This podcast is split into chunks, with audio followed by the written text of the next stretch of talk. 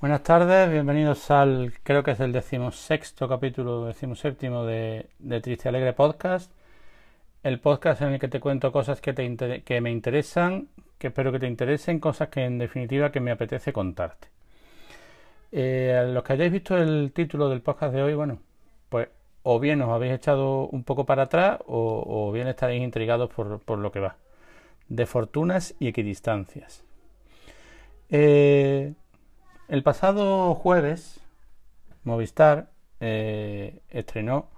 Algún día, bueno, hablaré un poco de, mi consumo de series de televisión, etcétera. Una de las cadenas que, bueno, que suelo ver, en que tengo contratada es, Movistar. Movistar estrenaba el pasado jueves una serie basada en, un cómic de uno de los autores, quizá el autor de cómic español actual más eh, más famoso, más laureado y, con, total justicia que es Paco Roca. Eh, la serie está dirigida por Alejandro Amenábar, director laureado, director también mm, muy famoso, muy con películas extraordinarias, Mar Adentro, eh, Tesis, Abre los Ojos, Los Otros, eh, mucha, una, una, carrera muy interesante.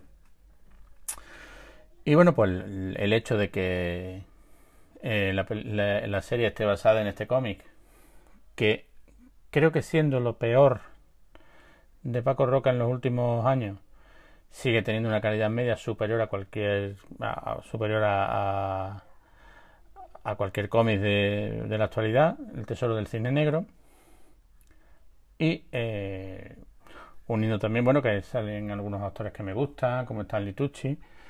Eh, y mm, me puse a verla con, con ganas. Y bueno, eh, supongo que, la historia la, conocéis todos, bueno, la conocéis todos los que estéis un poco interesados en el, en el tema. Eh, se basa en una historia real, en un conflicto que tuvo el gobierno de España con, con una empresa eh, de cazatesoros. Creo que la empresa se llama Odyssey. En la serie, en la serie en el cómic se llama Atlantis que bueno, capturó un, encontró un barco hundido y eh, con un tesoro de, monedas antiguas, de doblones dentro y eh, sacó todo lo sacó todo lo valioso y se lo llevó. el gobierno de España interpuso una demanda, que ellos se, se ganó y bueno, eh, el cómic de Paco Roca se basa un poco en aquella peripecia, pero bueno, le mete muchísima más le mete muchísima historia, además la historia que cuenta del barco hundido es bastante interesante, en fin. Es un gran cómic. No es el mejor de Paco Roca, pero es un gran cómic. Y la serie, pues ya digo, reunía todos los alicientes. Eh, y la disfruté. El primer capítulo puedo, decirte, puedo deciros que lo disfruté porque vi muy bien reflejado el, el ambiente de lo que quería contarnos Paco Roca en aquel, en aquel cómic. Incluso mm, Quiero recordar que hay viñetas incluso calcadas. La, llegada del, protagonista al Ministerio de Cultura, mm, si no tiene viñetas calcadas, sí tiene el ambiente muy, muy bien conseguido. Pero eh, al empezar a ver el segundo capítulo, hubo algo que me chirrió. Y lo que me chirrió es el discurso que, que Amenábar quiere meter en sus últimas producciones audiovisuales y que yo ya no, yo ya no le puedo comprar. Mm, se lo compré, bueno, en el primero, en, eh, en la última película que, hizo, eh, no recuerdo el nombre, mm, Mientras dure la guerra. Mientras dure la guerra, que bueno, está basada en la en los últimos años de la, bueno, en, en un episodio de la vida de un amuno.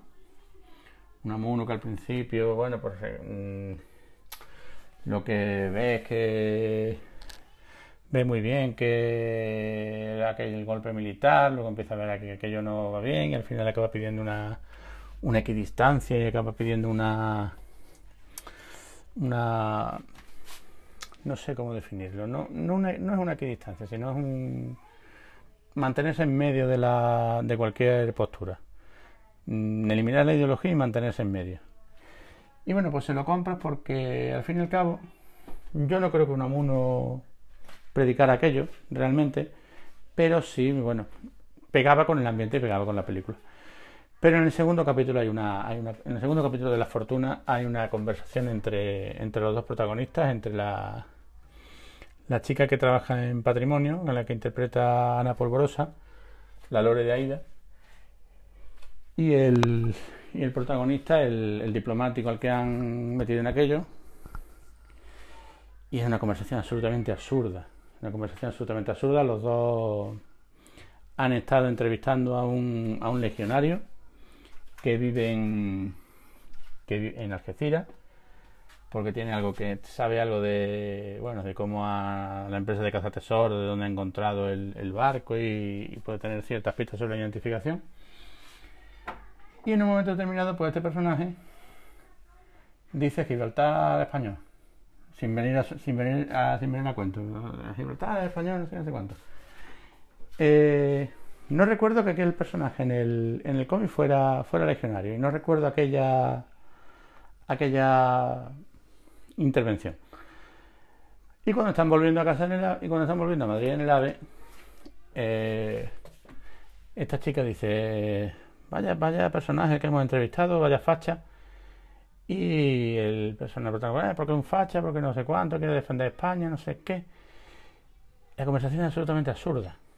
Conversación absolutamente absurda y, lo que nos viene a, querer meter con calzador y con cucharón amenábar es que mmm, las ideologías no sirven para nada y que tenemos que ser equidistantes de todo y que no podemos y que tenemos que, respetar el, pensamiento de cada uno. Alejandro, eso ya lo sabemos. Y, no hace falta que, que, en una historia que no deja de ser una historia de ficción, una historia de, aventura, una historia de piratas modernos, de juicio, no hace falta que me metas eso con, con calzador. Mm, yo ya sé que hay que respetar la, la, ideología de cada uno, pero no las voy a respetar todas. Ni me tienes por qué meter que esta chica es moderna, mm, un poquito perro flauta, de hecho yo me definiría que será perro flauta del ministerio. Poquito perro flauta, y el otro le dice, no, yo que sea, estoy seguro de que sea qué partido votas. Eh, y la otra, como el otro va vestido con chaqueta y con corbata, no, pues yo también sé qué partido votas tú, porque es absolutamente absurdo, es absolutamente, está absolutamente metido con el calzador y está en ese mantra que quieren vendernos algunos de que debemos ser apolíticos y de que no debemos tener ideología y de que hay que y la ideología de todo el mundo y hay que y tenemos que ser todos hermanos y tenemos que, cantar juntos y, no sé qué.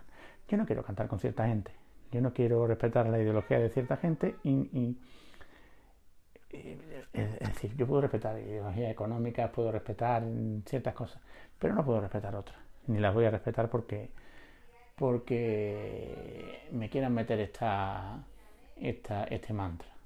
No es creo que Amenábar se equivoca al meter esto en, en este momento, en esta, en esta serie, porque puede meterlo en otro tipo de, producto audiovisual, en una película bueno, ya digo que en Mientras dure la guerra medio pegaba, medio pegaba por, por, el personaje del que hablaba y por la situación de la que hablaba, de la que hablaba pero ahora no, pero en, esta, en, en esto sobra.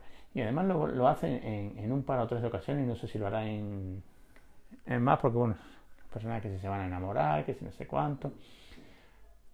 Creo que ha fallado, creo que que voy a seguir viendo la serie a pesar de bueno de que me cortó absolutamente el rollo aquella aquella conversación fuera de fuera de cualquier de cualquier continuidad dramática de lo que estaba pasando porque lo que queríamos ver era otra cosa y lo que, lo que, no, y lo que esperamos de esta serie es otra cosa pero ya digo mmm, al final cuando hablamos de, de equidistancia es porque nos situamos en un sitio y porque nos da coraje que que desde otra ideología, desde otra posición o desde otro momento se nos, se nos quiera se nos quiera convencer de algo. Y no lo entiendo, sinceramente. Si yo ya respeto lo que es respetable, si yo puedo respetar la, la ideología económica del PP, yo puedo respetar eso. Puedo no estar, puedo, no estoy de acuerdo, pero puedo respetarlo. Pero no puedo respetar otras cosas. No puedo respetar un fascismo, no puedo respetar un, un, Estado totalitario. Bueno, y estoy grabando, mm, ya veis, en un momento un poco extraño, domingo 8 y media de la tarde. No pude grabar el viernes, no pude grabar el, fin, no pude grabar el fin de semana hasta ahora. Estoy grabando en, en casa, estoy grabando en, en un cuarto que no sé si estará muy bien habilitado para, para que se me esté escuchando bien y no sé si estarán, se estarán colando voces del, del resto de la casa pero, pero quería dejarlo grabado porque además la semana se presenta complicada, evaluaciones iniciales, eh, proceso de elecciones al consejo escolar, etcétera, etcétera. Intentaré volver a grabar todos los días, pero bueno, por si no puedo, bueno, pues este, este regalo de hoy de, domingo por la tarde.